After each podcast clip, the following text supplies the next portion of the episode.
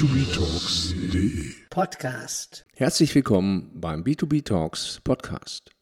Mein Name ist Stefan Kossold und ich beschäftige mich seit 25 Jahren mit digitalen Vertriebslösungen im B2B-Umfeld. Den meisten Zuhörern ist sicher das Beratungsunternehmen McKinsey bekannt. Heute möchte ich eine Studie vorstellen, die dieses Unternehmen durchgeführt und veröffentlicht hat, die sich mit dem Einfluss von Corona auf das B2B-Geschäft in Deutschland beschäftigt. Nun bin ich persönlich immer etwas skeptisch, was solche Studien äh, von Beratungsunternehmen angeht, weil das Geschäft unserer Kunden auch in der gleichen Branche sehr unterschiedlich ist und sich somit nur schwer vergleichen lässt. Aber was man durch solche Studien erkennen kann, sind Tendenzen und Trends. Gucken wir uns die doch mal im Detail an. In dieser Studie kommt nämlich unter anderem heraus, dass mittlerweile nur noch 20 bis 30 Prozent der B2B-Einkäufer überhaupt noch an einem persönlichen Besuch eines Vertriebsmitarbeiters interessiert sind. Rund 90 Prozent der Entscheider erwarten sogar, dass sich remote oder digitale Vertriebsmodelle langfristig etablieren werden, da sie mindestens genauso effektiv sind wie die analogen Modelle in der Zeit vor Corona. Das hat nach meiner Interpretation viel mit Videokonferenzen zu tun, die sich durch Corona endgültig durchgesetzt haben. In unseren Projekten findet zum Beispiel kaum noch irgendein Vororttermin statt. Und selbst die umfangreichsten Projekte werden online geplant und gemanagt. Nun gut, wir haben natürlich immer den Vorteil, wir haben ein digitales Produkt, das geht dann natürlich ziemlich einfach. Aber ich nehme auch wahr, dass unsere Kunden mit diesen Instrumentarien intensiv arbeiten.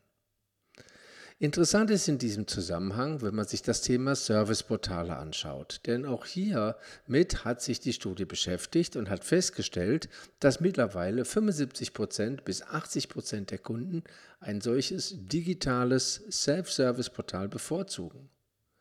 Damit kann man schon davon ausgehen, dass wir hier ein hohes Maß an Akzeptanz von digitalen Lösungen im Markt haben.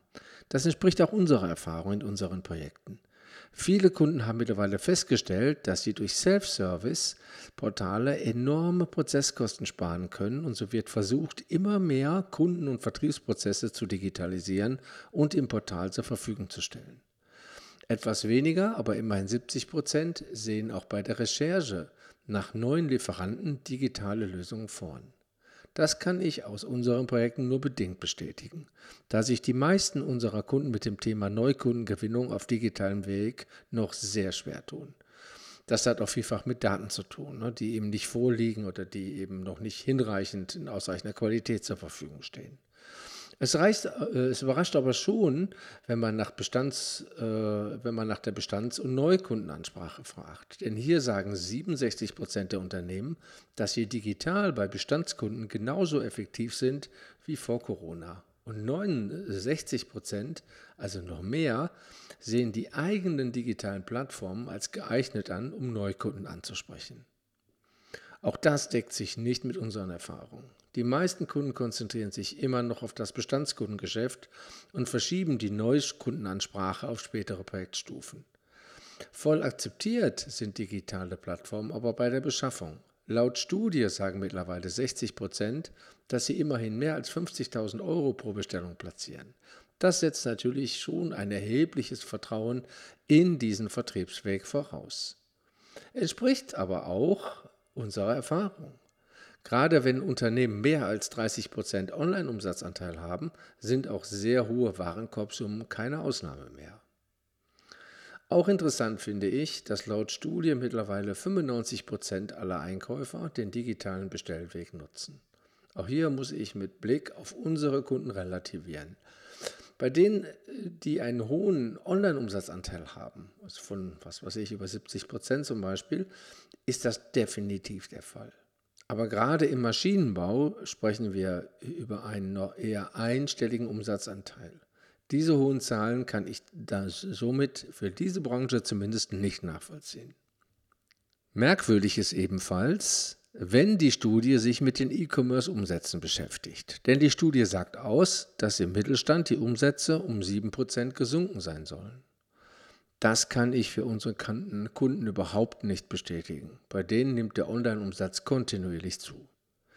Interessant sind aber die Aussagen der Studie zum Vertriebspersonal. Laut Studie haben immerhin 35 Prozent der Unternehmen, und das empfinde ich als bemerkenswert viel, schon Personal abgebaut oder sogar 28 Prozent ganze Standorte geschlossen. Wenn man berücksichtigt, dass die Vorortbesuche immer weniger werden, ist zumindest das Schließen von regionalen Standorten nachvollziehbar. Aber das pauschale Entlassen von Vertriebsmitarbeitern beobachten wir in diesem Umfang nicht. Was stattfindet, ist, dass die Leistungen von einzelnen Mitarbeitern und Mitarbeiterinnen im Vergleich zum Online-Umsatz bewertet werden. Und das führt durchaus zu Personalveränderungen.